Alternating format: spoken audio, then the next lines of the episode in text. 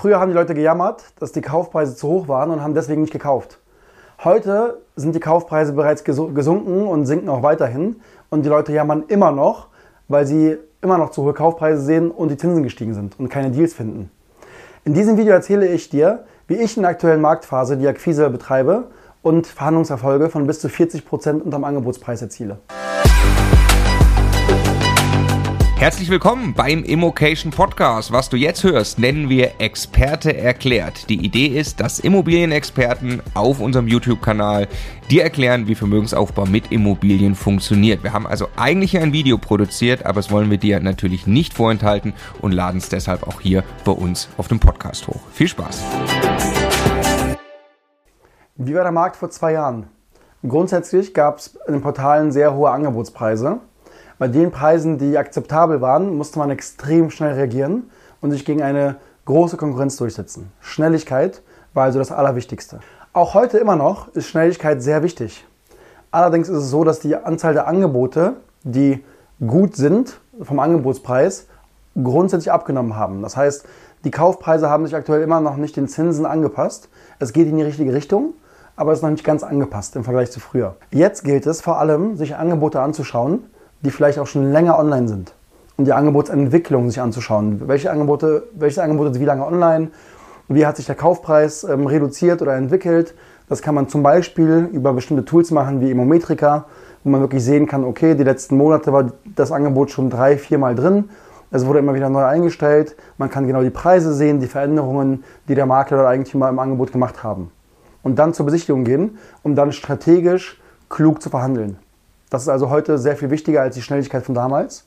Aber ich möchte sagen, dass es auch heute immer noch Angebote gibt, die online kommen und die sehr gut sind. Das heißt, es geht darum, den Markt zu kennen, die Kaufpreise gut einschätzen zu können, um dann trotzdem schnell zu reagieren bei diesen Angeboten, die online kommen. Und auch dann gilt unverändert, und also wird auch immer so gelten aus meiner Sicht, schnell sein, schnell besichtigen, verbindliches Auftreten, die richtigen Fragen stellen bei der Besichtigung ähm, und dann eine schnelle Angebotsabgabe. Was sind jetzt die richtigen Fragen bei der Besichtigung? Ganz wichtiger Punkt. Ich unterscheide in technisch und Motivation. Warum? Einmal natürlich der technische Zustand der Immobilie. Da kann man erstmal den Makler fragen, man kann den die Mieterin fragen, je nachdem, ob die Immobilie vermietet ist, mit Fragen wie zum Beispiel an den Mieter gerichtet, was würden Sie an der Wohnung gerne gemacht haben wollen, wenn ich jetzt Eigentümer werde?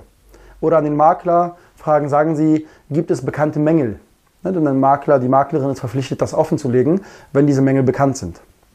Natürlich kann man auch ähm, mit den anderen Nachbarn, mit den Miteigentümern oder Mitmietern im Haus sprechen und sagen, okay, wie sind Sie denn hier zufrieden mit der Situation? Haben Sie Mängel in der Wohnung? Weil als Beispiel kann es sein, dass man sich eine Wohnung im ersten oder zweiten Obergeschoss, Obergeschoss anschaut, die keinen Mangel hat, aber im EG mit den Mietern spricht und die einem sagen, okay, ich habe hier eigentlich Feuchtigkeit, immer wieder Schimmel, ähm, der von unten hochzieht aus dem Keller. Technischer Zustand, Haken dran. Jetzt kommt das Thema Motivation. Das heißt, sehr wichtig abzufragen, wie ist die Motivation des Maklers, der Maklerin, des Eigentümers und des Mieters. Ganz wichtig. Das heißt, die richtigen Fragen stellen erstmal den Makler. Zum Beispiel, sagen Sie als Maklerin, was ist Ihnen besonders wichtig bei einem Käufer? Wie werde ich zu Ihrem Wunschkunden? Was muss passieren, damit Sie die Immobilie an mich verkaufen und vermitteln? Da kann man sehr schnell die Motivation und die Wünsche der Maklerin kennenlernen. Genauso beim Eigentümer natürlich. Ne? Meistens hat man entweder den Makler oder Eigentümer bei der Besichtigung. Aber ganz wichtig ist dann zu fragen, warum möchten Sie verkaufen? Wie wichtig wäre Ihnen als Eigentümer oder über den Makler gefragt, wie wichtig wäre es dem Eigentümer, ähm, schnell zu verkaufen? Was ist die Motivation dahinter? Weil natürlich will man einen motivierten Eigentümer haben. Es ist leichter zu verhandeln, wenn man weiß, der Verkäufer möchte schnell verkaufen, als mit jemandem, der Zeit hat und gar nicht irgendwie einen Verkaufsdruck. Last but not least mit dem Mieter natürlich. Wenn man mit dem Mieter, mit der Mieterin vor Ort besichtigen kann, die Möglichkeit hat zu sprechen, muss man die wichtigen Fragen stellen. Ähm, sagen Sie, wie ist denn Ihre Perspektive mit der Wohnung? Das heißt, man kann so erfragen, okay, möchte der Mieter, die Mieterin hier wohnen bleiben auf Dauer? Oder gibt es gegebenenfalls gerade eine Möglichkeit, wo der Mieter eh ausziehen möchte? Das heißt, man sieht, okay, ich habe ja eine Wohnung, die ist vielleicht sogar schlecht vermietet, was zu einem sehr niedrigen Angebotspreis führt. Denn ihr wisst, meistens ist es so, bezugsfreie Wohnungen sind teurer als vermietete Wohnungen. Und schlecht vermietete Wohnungen sind nochmal günstiger als gut vermietete Wohnungen. Deswegen der beste Fall, man hat eine Wohnung, die ist günstig vermietet, die ist günstig vom Angebotspreis und man bekommt eine Perspektive des Mieters, wo man weiß, okay, der Mieter will vielleicht eh ausziehen, ich werde die Wohnung bezugsfrei bekommen. Da haben wir automatisch diesen Einkaufsgewinn gemacht und kann dann entsprechend die Wohnung neu renovieren, sanieren und neu vermieten zur dann aktuellen Marktmiete. Und das kann man eben durch die gezielten Fragen bei Besichtigung vor Ort herausfinden. Jetzt hast du die passende Immobilie gefunden. Wie verhandelst du jetzt richtig? Grundsätzlich gilt natürlich das ganze Akquiseprozedere wie, wie immer. Von der ersten Anfrage, die muss sitzen, eine schöne, ein schönes Anschreiben. Dann kann man überlegen, wie aus dem Vertrieb oder im Vertrieb möglichst viele Berührungspunkte mit dem Makler zu schaffen bis zur Besichtigung. Das heißt, vielleicht noch eine E-Mail hinterher schreiben mit einer Selbstvorstellung oder auch mal anrufen vorher und zu sagen, hey, ich habe Ihnen eine Anfrage geschickt und eine E-Mail, ähm, ich habe noch einige Fragen. Und dann einige Fragen loswerden, die man vielleicht so hat, die sich nicht aus dem Exposé ergeben. Das führt dazu, dass der Makler, die Maklerin dann bei Besichtigung, wenn du da hinkommst, genau weißt, im besten Fall, wie du aussiehst, durch ein Foto, was du vorher geschickt hast, im Profil oder im Anschreiben und wie du dich anhörst, durch das Telefonat oder die Telefonate ist eine ganz andere Grundlage, ganz, eine ganz andere Begrüßung als ein Makler, der vom Haus steht und guckt, okay, ist das jetzt der Herr, ist das die Dame, die jetzt kommt? Ich habe keine Ahnung, weil ich weiß nicht, wie sie aussieht oder sich anhört. Ganz andere Grundlage. Direkt freundlich lächeln, äh, fester Händedruck, das sorgt für einen besseren ersten Eindruck.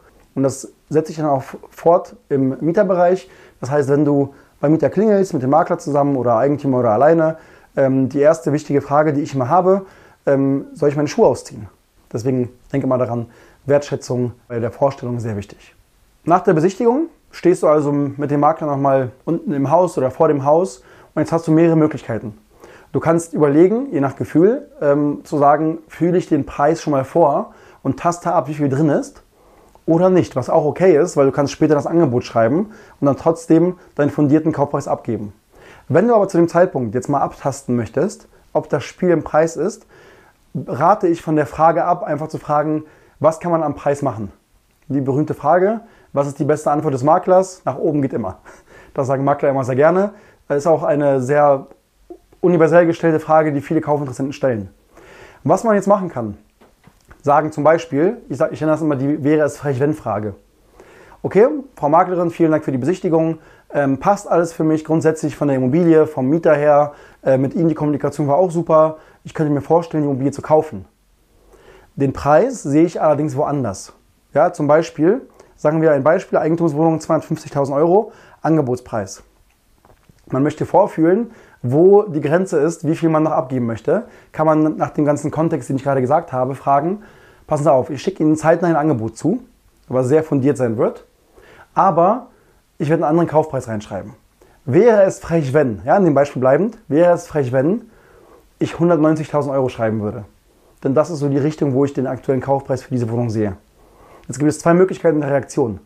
Die Maklerin kann sagen, boah, das brauchen Sie gar nicht zu tun. Wir haben so viel Nachfrage, wir haben schon drei Zusagen, das keine Chance. Machen Sie es gerne, aber ich sage Ihnen jetzt schon 0% Wahrscheinlichkeit.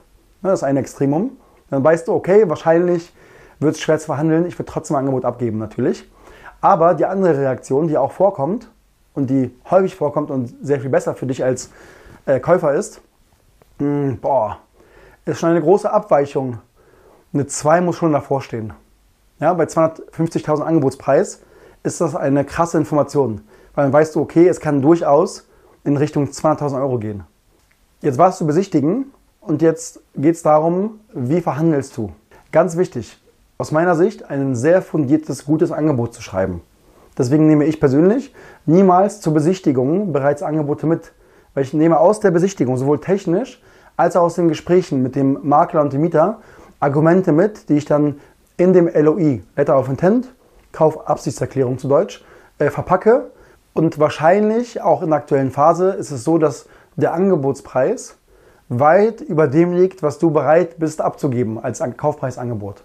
Du hast natürlich geschrieben, vielen Dank für die Besichtigung. Ich biete Ihnen vorbehaltlich der Prüfung der noch ausstehenden Unterlagen den und den Preis an und dann kommen Argumente. Ja, ganz wichtig. Also die, das vorgenannte Kaufpreisangebot beruht maßgeblich auf die nachfolgenden Erwägungen. Das ist so unsere Formulierung. Und dann kommen auch positive und negative Punkte rein. Positiv finde ich auch mal sehr wichtig, denn das zeigt auch die Wertschätzung der Immobilie gegenüber. Und vor allem sorgt es dafür, dass der Gegenüber, der Verhandlungspartner, nicht den Eindruck hat, dass du um jeden Preis verhandeln möchtest. Ne? Nicht wie auf dem Bazar, also quasi als schlecht zu reden. Das ist ja so die Anfängermethode zum Verhandeln, sondern aus meiner Sicht auch wichtig zu sagen, okay, das, das und das finde ich gut bei der Immobilie. Aber das, das und das ist Kaufpreis mindern zu berücksichtigen. Und dann ne, ganz wichtige Punkte wie Sanierungsrückstau, Sanierungsmaßnahmen äh, in der Wohnung, aber auch am Haus. Aber auch allgemeine Themen, so wie jetzt aktuell natürlich die Zinsen, die gestiegen sind, der gegebenenfalls erhöhte Eigenkapitalbedarf bei den Banken, äh, gestiegene Handwerker- Materialpreise, sowas kann man universell mit reinnehmen als vorformulierte Klauseln in der Kaufabsichtserklärung. Jetzt ganz wichtiger Punkt. Das Angebot ist geschrieben. Ähm, dein Angebot liegt deutlich unter dem äh, Kaufpreis, also unter dem Angebotspreis. Jetzt geht es darum, vor Versand den Makler anzurufen. Ganz wichtig. Und zu sagen, liebe Frau Maklerin, vielen Dank für die Besichtigung gestern, vorgestern. Ähm, ich schicke Ihnen gleich mein Kaufabs, mein, meine Kaufabsichtserklärung zu. Aber bitte, ich möchte Ihnen kurz Kontext dazu geben. Da wird nicht die Zahl drin stehen, die in Ihrem Exposé steht, sondern eine abweichende. Ich sehe den Kaufpreis woanders, aber keine Sorge, ich habe das ganz genau begründet in meinem Angebot, sodass wir es gemeinsam schaffen können und dann vielleicht in die Wir-Kommunikation gehen, den Eigentümer zu überzeugen von dem neuen richtigen Preis. So, und dann verschicken und dann öffnet die Maklerin das Angebot mit ganz anderen Augen und weiß, okay, er hat angerufen, das Angebot wird nicht beim Angebotspreis liegen. Selbst wenn es jetzt 20% unter dem Angebotspreis ist, wird die Maklerin nicht vom Stuhl fallen, weil sie zu dem Zeitpunkt weiß, okay, da kommt was, was unter dem Angebotspreis ist. Diese Vorgehensweise ist grundsätzlich nicht in Stein gemeißelt.